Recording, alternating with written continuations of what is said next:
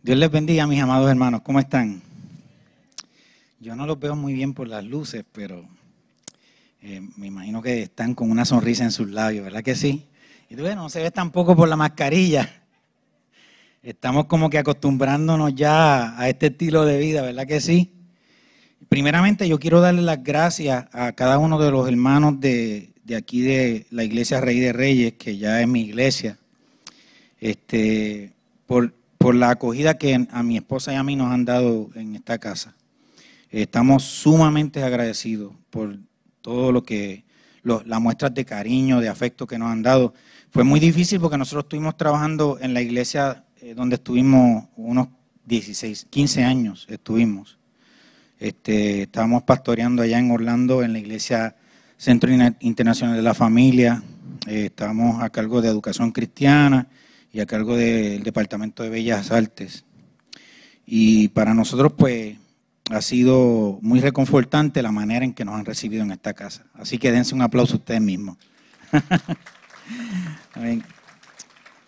Eh, cuando cuando eh, Oni me pide que si puedo traer la palabra, eh, yo le pedí al Señor que, que me inspirara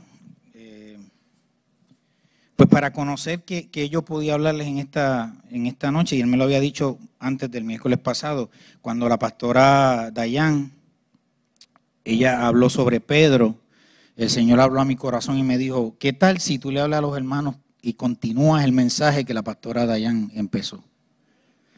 Entonces, eh, yo le he titulado al mensaje de hoy Un reencuentro con Jesús. Eh, esa enseñanza que nos trajo la pastora Dayan fue una enseñanza sumamente poderosa sobre uno de los personajes de la Biblia, el apóstol Pedro, eh, que, y, cómo a través de la prueba, cómo fue probado, cómo Dios probó su fe y, desarrolló en él la, persistencia, la consistencia y la perseverancia. Y los que no escucharon el mensaje del miércoles pasado, yo les pido por favor que vayan a las redes sociales y escúchenlo porque estuvo poderoso. Y yo quiero hoy darle seguimiento a esa enseñanza que ella nos dio. Eh, ya oramos por la palabra. Vamos a ir directamente a la palabra de Dios en Juan 21, del 4 al 7. Y yo les, les pido, hermanos, que en la medida que sea posible, luego vuelvan y escuchen este mensaje, porque este mensaje, a pesar de que es un mensaje que Dios me dio para mí, eh, yo, yo en mi corazón sé que mucha gente va a ser bendecida en esta noche.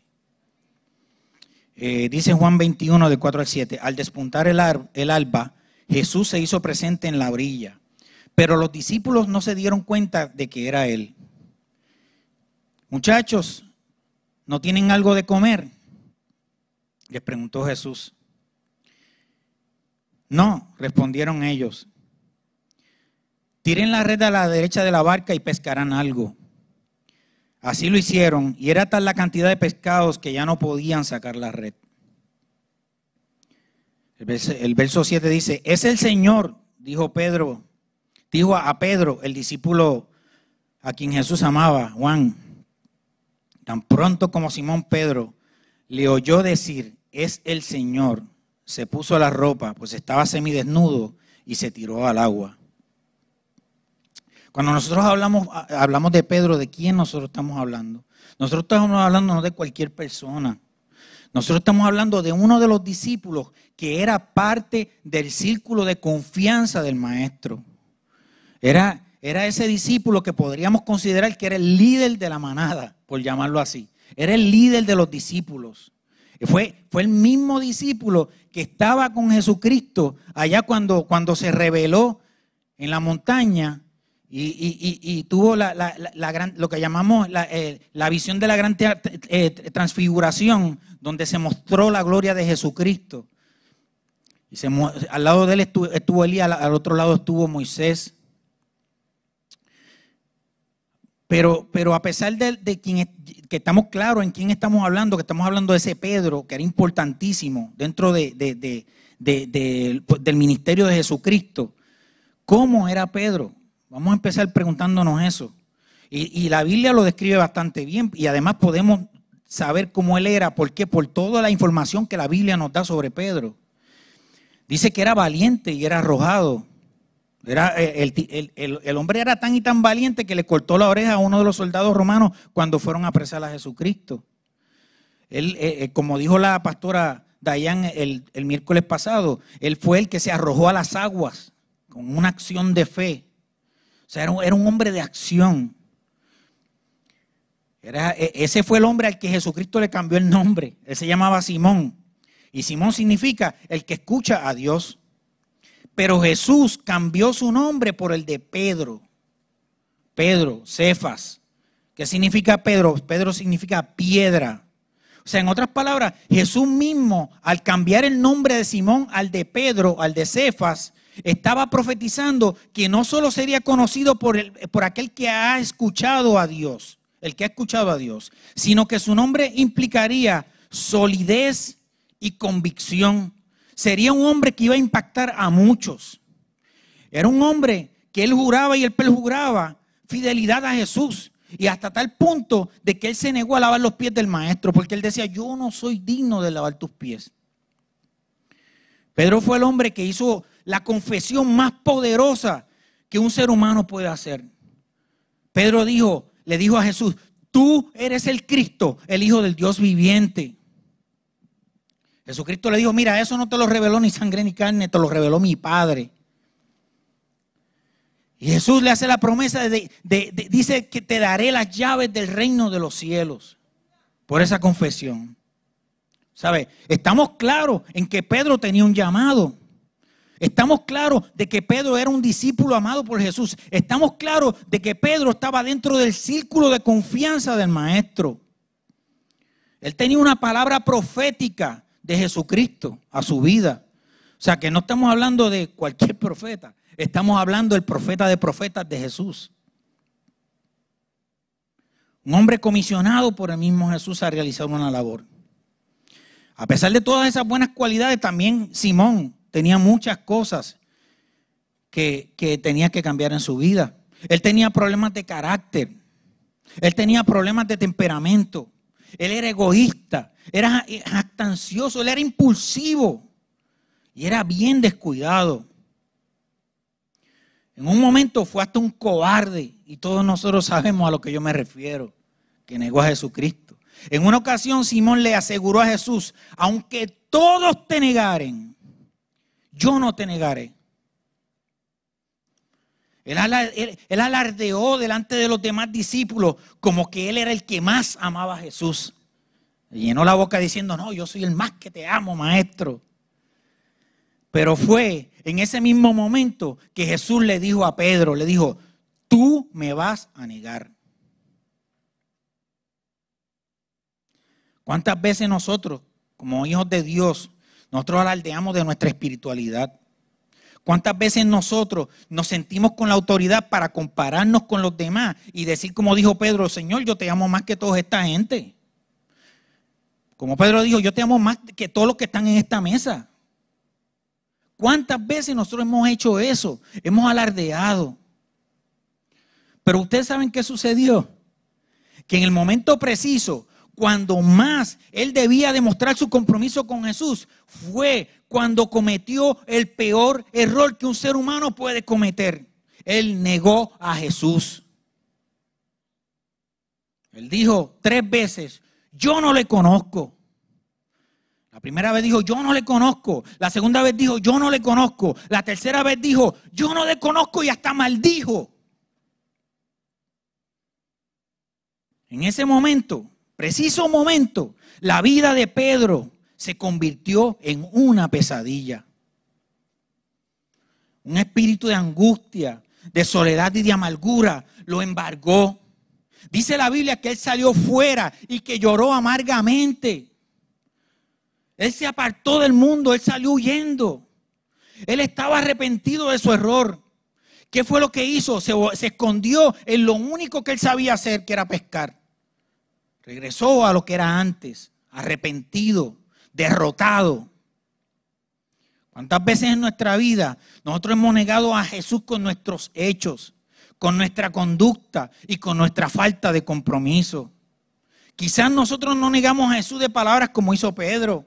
Quizás nosotros no, no, decimos que, no, no, no, ante el mundo no, no decimos con palabras, yo no conozco a ese, yo no conozco al maestro. Sin embargo, con nuestros actos, muchas veces, y estando conscientes, hemos negado a Jesús. Hemos, negado a Jesús con los actos que, que sabemos y estamos conscientes que no le agradan a Dios. A veces negamos a Jesús no con palabras ofensivas o realizando actos malvados. A veces nosotros negamos a Jesús no haciendo lo que sabemos que tenemos que hacer, no haciendo lo que sabemos que Jesús nos ha comisionado y nos ha dicho que tenemos que hacer. Cuando le damos la espalda a nuestro llamado, cuando le damos la espalda a nuestro propósito. Gloria a Jesús. Cuando estamos más comprometidos con nuestra propia agenda que con el propósito y el llamado que Dios ha hecho a nuestras vidas. Cuando estamos en esa circunstancia, en esa situación, estamos negando a Jesús. Cuando llegamos a ese punto, nosotros comenzamos a sentir un vacío, comenzamos a sentir la misma soledad que Pedro sintió. Muchas veces preferimos huir porque ya no tenemos la fuerza para reconectarnos con el propósito y el llamado que Dios hizo a nuestras vidas. Nos, refugiamos en lo que conocemos, en lo que, en lo que es, es, sencillo para nosotros, en lo que nosotros podemos dominar. Nos refugiamos en el trabajo, nos refugiamos en la familia, o quizás nos refugiamos en una persona que, que es ajena a mi familia. Nos hacemos dependientes del, dependientes del celular, de las redes sociales.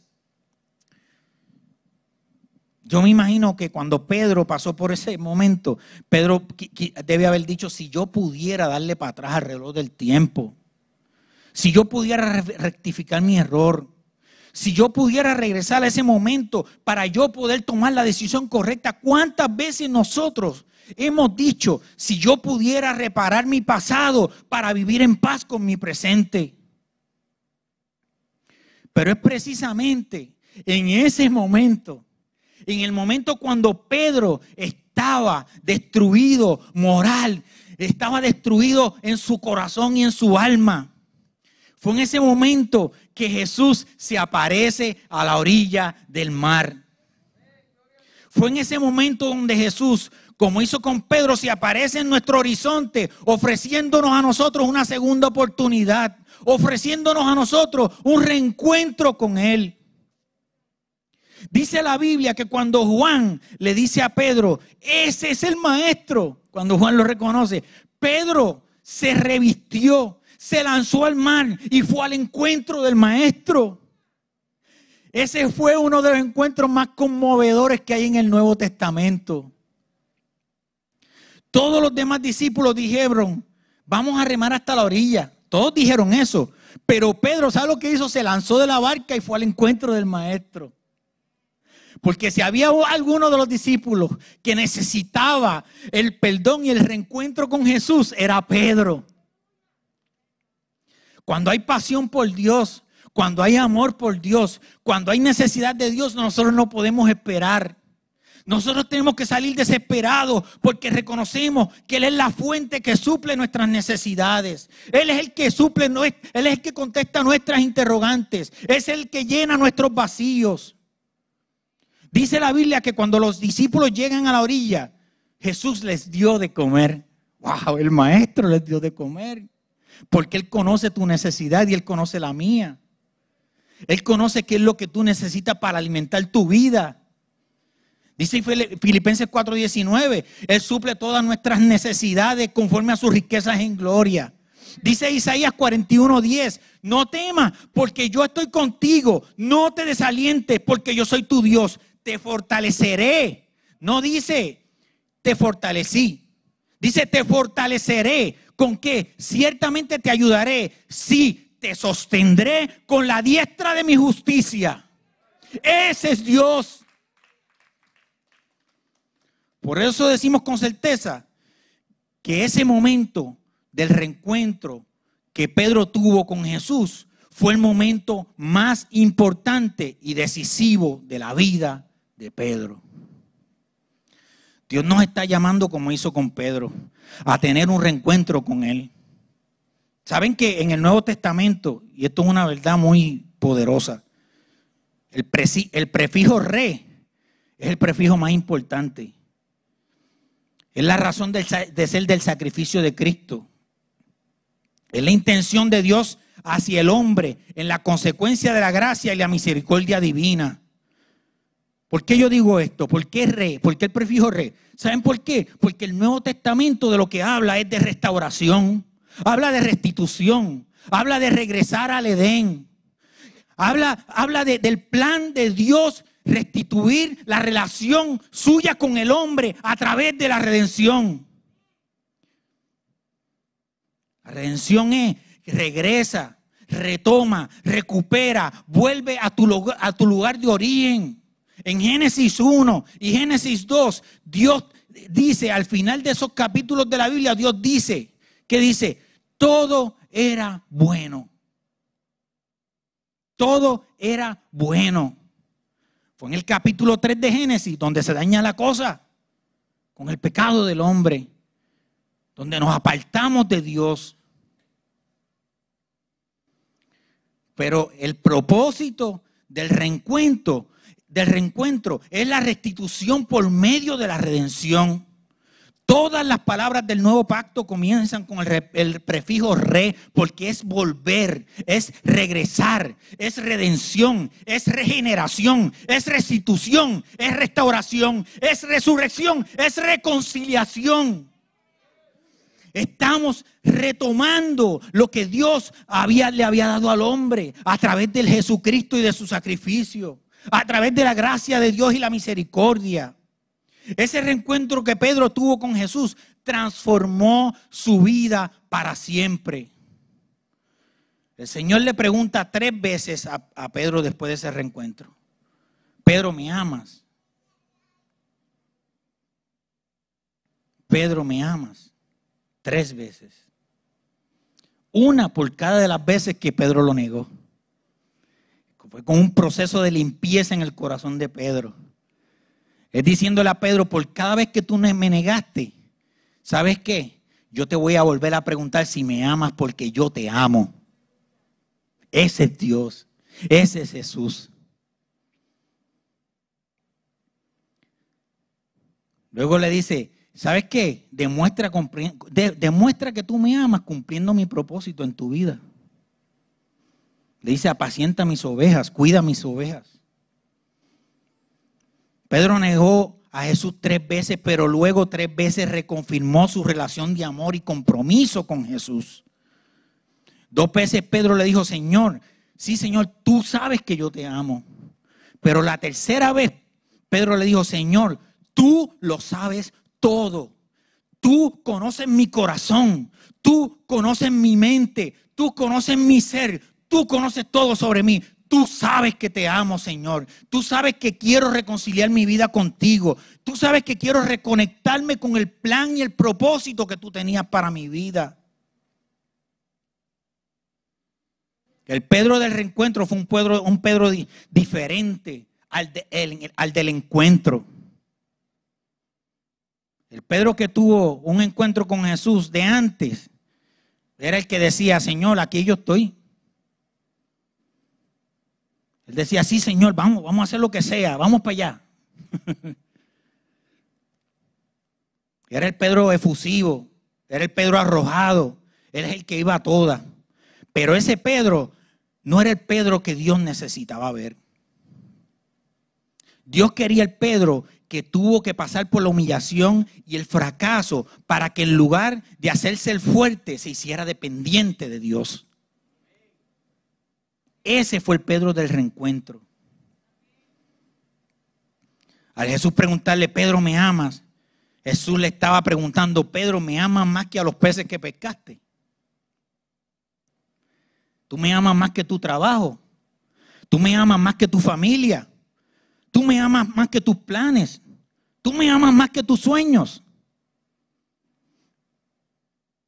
Es que Dios quería que el Pedro del reencuentro fuera un Pedro humilde, fuera un, Pedro que le dijera, te amo Señor, tú lo sabes todo, te amo más que a todo Señor. Entonces Jesús volvió a repetirle a Pedro, fíjense, al final de eso, le repite a Pedro, sígueme. ¿Se recuerdan del primer encuentro de Pedro? Donde le dijo, sígueme. Pero el sígueme de esta vez es diferente. Porque el sígueme, el que estaba siguiendo, el Pedro del reencuentro, era un Pedro diferente. Era un Pedro transformado. Fue el Pedro que predicó a tres mil y tres mil se, convirtieron. Fue el Pedro que con su sombra sanaba a los enfermos. Fue el Pedro que hasta, hasta fue arrestado por sanar un paralítico. Es el Pedro que testificó con osadía ante el Sanedrín. Y le dijo al Sanedrín, ¿sabes qué? Yo no puedo dejar de hablar lo que yo he visto y lo que yo he oído. Ese es el Pedro restaurado. Es el Pedro que hacía la labor social, la obra social, repartiendo regalos a los menos afortunados. Era el Pedro que evangelizó a los que no eran de su agrado, a los samaritanos. Era el Pedro que escribió dos cartas, no por capricho, sino a la iglesia universal. Dos cartas poderosas. Pedro terminó su vida como un mártir, pero fue y ha sido uno de, los evangelistas de mayor influencia que más ha impactado la historia del mundo y del cristianismo. Quizás Pedro, a los ojos del mundo, era el menos adecuado para ser escogido por Dios. Posiblemente. Posiblemente quizás muchos decían, pero Pedro el pescador, el que apesta a pescado. Pedro, ¿en serio? Sin embargo, ¿sabes qué? De lo vil y menospreciado, escogió Dios para avergonzar a los soberbios. De lo vil y menospreciado escogió Dios para hacer las cosas que no son como si fueran. Porque ese es Dios. Porque Dios muestra su amor y su misericordia y te usa, no importa quién tú seas. Él quiere usarte, Él quiere usarte con poder y Él quiere que tu vida sea luz en medio de las tinieblas. En esta noche, el llamado es que nosotros tengamos un reencuentro con el Maestro. El Maestro te está preguntando en esta noche y me está preguntando a mí, Orlando, ¿me amas? Onis, ¿me amas? Dayan, ¿me amas? Víctor, ¿me amas? ¿Qué respuesta le vamos a dar al Señor en esta noche? En el año 2002, mi familia y yo pasamos por el peor momento de nuestras vidas. Pasamos por el mismo infierno por el que pasó eh, Pedro cuando negó a Jesucristo. Nosotros quizás no negamos a Jesucristo con palabras, pero yo me, me, enfrasqué tanto en mi trabajo que, que yo estaba negando a Jesucristo. Yo estaba negando a Dios. Fue septiembre del 2002, el mismo mes de la, de la caída de las Torres Gemelas. Y yo tuve que tomar una decisión y decir, ¿sabes qué, Señor? Yo lo abandono todo por servirte a ti. Y de ahí en adelante fue mi reencuentro con el Maestro. Quizás tú has cometido un error, quizás tú has cometido un pecado, quizás alguna circunstancia de tu vida te ha golpeado, yo no sé, Dios sabe. Y, ya quizás no te sientes digno o capaz de cumplir el propósito de Dios que Dios te, te puso, el llamado a tu vida. Pero sabes que Dios te está preguntando en esta noche, hijo mío, ¿me amas? ¿Me amas?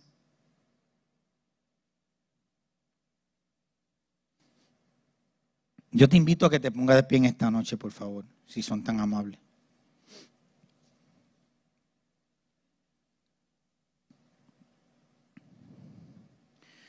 Y yo, yo te invito a que hagas una retrospección, que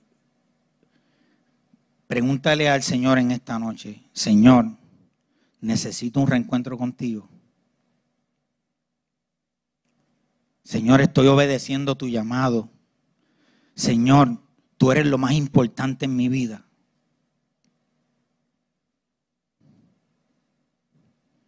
¿Qué tal si oramos juntos? Porque yo quiero ponerle mi corazón al Señor en esta noche en sus manos.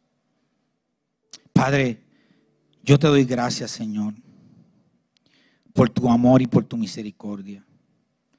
Gracias, Señor, porque yo no merezco tu perdón, pero tú me has perdonado. Gracias, Señor, porque quizás en mi vida yo te había oído, pero no te conocía. Gracias Señor porque a través del reencuentro contigo me has hecho saber que tú eres lo más importante para mi vida. Te entrego mi corazón, te entrego mi mente, te entrego todo mi ser. Ten misericordia de mi Padre amado. Te pido en el nombre de Jesús que tú me indiques el camino correcto. Indícame el propósito que tú tienes para mi vida. Indícame cuál es el llamado que tú me has hecho, Padre amado. Y yo lo voy a obedecer porque tú, Padre Celestial, tú eres lo más importante para mí. En el nombre de Jesús. Amén y amén.